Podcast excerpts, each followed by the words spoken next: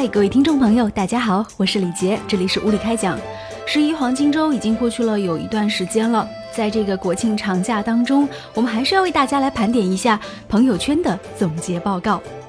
在七天假期当中，我们不敢有一丝一毫的怠慢，将朋友圈作为第一战场，时刻搜罗前方的最新资讯。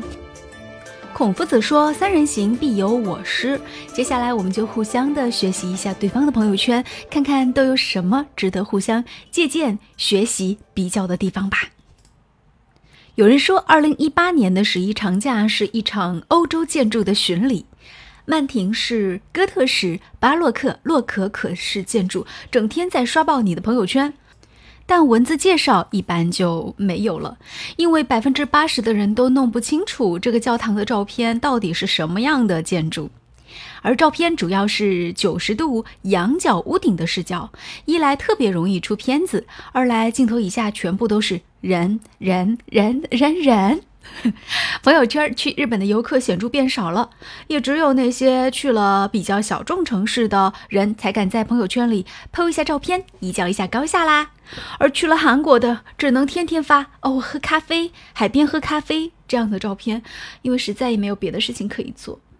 去泰国，据说都会把自己喝得很醉很醉，因为也实在没有什么别的事情可以做。当然，所有人还是有事情要做的，比如说 P 图。有的图因为 P 的实在是太满意，所以呢，很多朋友我看到哦，忍不住换了微信头像。可喜的是，经过几年的社会再教育，把自己 P 的过度是真，背景 P 的有悖伦理常识的现象，已经是大为减少了，值得庆贺啊！这证明咱们中国人的朋友圈摄影技术都在不断的提高，审美也有所加强哦。而相比之下呢，更巧妙的是秀出国的姿势和爆出支付宝境外随机免单的截图。在每一组精心晒出的欧洲米其林的饭店的照片背后，都少不了一顿中餐，主要是并不是很正宗的川菜，来填饱在旅途当中的陆路饥肠。至于说那些没有出门去旅行的朋友，有没有被这个朋友圈当中的各种各样的婚礼打劫呢？最惨的就是十月四号参加婚礼的朋友们，前不着村后不着店，我看你的出游计划。就被拦腰砍断了。如果这个假期你没有发出四条以上祝百年好合的婚礼小视频，可以侧面说出在已婚这件事情上，你已经被同龄人远远的甩在后面了。不管你有没有出国，都可能在今天感慨一句：“啊，要上班了呀，来不及倒时差，哭一哭吧。”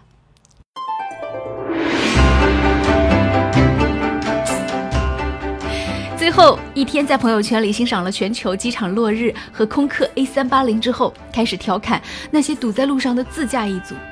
啊，他们可是从一条高速从日出开到了日落呀！一方面在调侃，一方面又在暗暗的想：哎，我怎么都没有出去啊？内心坚定的认为，所以为什么要花钱旅游呢？在朋友圈里旅游不是一件很美好的事情呢？看着最好的朋友去了那些地方旅行，好像自己也去了一样哦。哦，真的吗？嗯，如果有钱，还是要出去玩一下的，对不对？还有一些呢，就是希望利用假期能够精进自己一下的朋友，我特别佩服从这个十月一号到十月七号，整个七天时间，然后抱着书一直在啃的朋友们，很厉害啊，很厉害啊！呃，有些朋友呢是在假期里疯狂的追剧，偶尔朋友圈会刷出一句“袁春望，我望你善良”的时候，你就会让人感觉到。哦，你肯定是在追《延禧攻略》了。然后呢，平时发那个什么啊，某某健身打卡、阅读打卡，还有什么什么英语流利说的打卡同学，果然默默消失了。因为放假嘛，大家都不打卡，他也不想打卡了。而去健身房游泳、跑步这种高频出现的秀内容，在百花齐放的黄金周朋友圈里，几乎也消失了。节假日还健身，还让不让人好好过节了？由于很多人抱有这样的想法，健身圈的点赞数量也是滑坡式的下降。但是，如果说你玩的不是简单的游泳，而是在阳光沙滩里边冒慢跑，晒一晒马尔代夫的落日，或者呢是在悬崖绝壁上一个瑜伽的照片，或者呢是直接抛出一张你蹦极的视频，还是有疯狂的点赞的。所以不是不健身，而是这个时候呢，你要刷出更与众不同的健身。上班的时候，大家有没有发现？你会发现自己的这个很多同事明显的变胖了，整个都浮肿了一圈呐。大家互相见面的时候都会说：“啊，看来你最近日子过得挺滋润的嘛。”对呀，是挺滋润的，不然的话怎么会变胖了呢？呃，在假期里紧跟时代热点的人们，在这个十一黄金周也是不寂寞哟。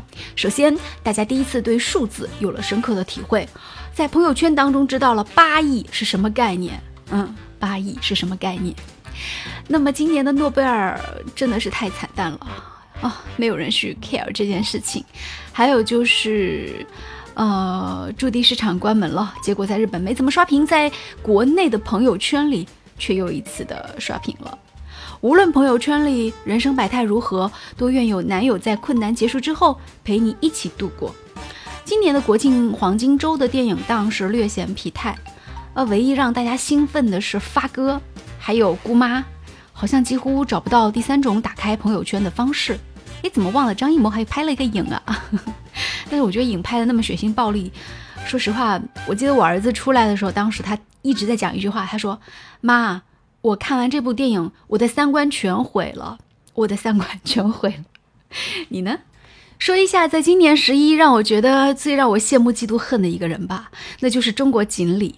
电影《西红柿首富》当中，我们看到混迹于业余足球队的王多鱼，在人生巅峰当中继承了一大笔的财产，由此走上人生巅峰。”而在现实当中，也有这样的一个姑娘，在半个月之前，她还是一个在哭穷的边缘试探的普通姑娘，一夜之间成为全球一百六十多个机构和品牌追捧的中国锦鲤。摆在她面前的是每一个女孩子的梦想。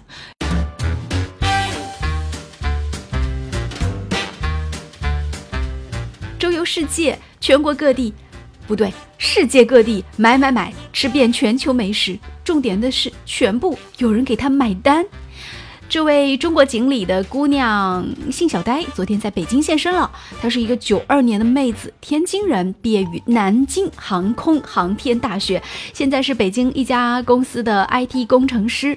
在九月三十号，支付宝在新浪微博一条关于“祝你成为中国锦鲤”微博在各大社交媒体上疯传，只要转发这条微博，就可以获得全球一百六十多个品牌和机构的免单大礼包。这个微博呢，引发了三百零二次转发，截止到十月七号。而姓小呆就是三百多万人当中的幸运儿。听说啊，这个妹子已经是决定要辞职了，然后去周游世界。而支付宝的工作人员说，因为中国锦鲤火了，目前商家的福利还在加码，很多海外商家知道了都愿意接入支付宝的业务，而且愿意给他加送免单大码。也就是说，这位中国锦鲤。今后无论走到哪里，只要哪个商家有支付宝，扫一扫都有可能给他免单。哇，他难道上辈子是拯救了银河系吗？从小到大，我的父母亲就告诉我，天上不可能掉馅饼。可是你看，天上这么大个馅饼，不是砸中了一条中国锦鲤了吗？所以梦想还是要有的，万一有一天实现了呢？好了，今天节目就进行到这里吧。说完了中国锦鲤，我感觉我的内心有一些酸楚。不知道此时此刻你在想什么呢？喜欢我们的节目就订阅“无理开讲”频道吧。我在喜马拉雅等你哦，拜拜，我是李杰。